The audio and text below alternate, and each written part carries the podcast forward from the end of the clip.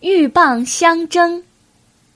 一只河蚌张开蚌壳，在河滩上悠闲的晒太阳。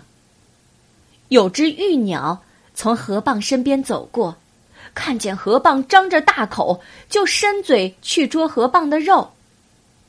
河蚌急忙把两片甲壳合上，甲壳像钳子似的紧紧夹住了玉鸟的长嘴巴。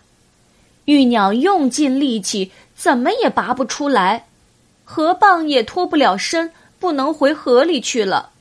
不一会儿，河蚌和玉鸟就争吵起来。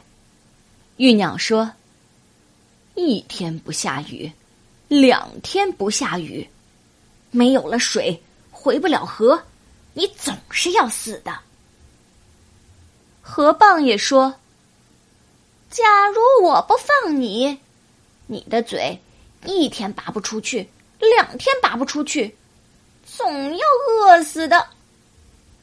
河蚌和玉鸟吵个不停，谁也不让谁。这时，恰好有个打鱼的人从那里走过去，看到他们这样僵持着，喜出望外，就把他们两个一起捉回去了。鹬蚌相争这个故事当中。